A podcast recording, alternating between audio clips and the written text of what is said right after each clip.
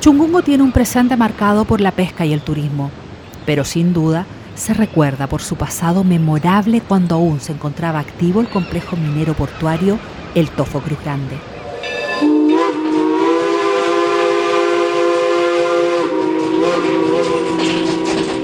Testigo de cómo los trenes venían a descargar el hierro al muelle de la Dársena, ubicada al oeste de Cruz Grande.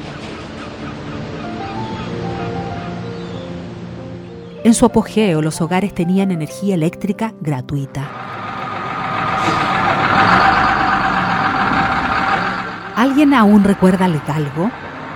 No era la mascota del pueblo, ni el apodo del goleador del equipo local. Era la micro que trasladaba a todo el mundo desde el pueblo hacia el tofo.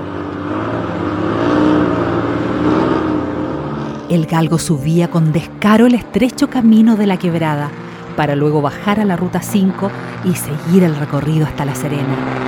Así, ida y vuelta cada día movilizaba a decenas de personas. El desmantelamiento de las instalaciones del Tofo Cruz Grande se haría hacia finales de la década del 70. Una escuela y la capitanía de puerto perduran en el tiempo y mantienen viva la memoria.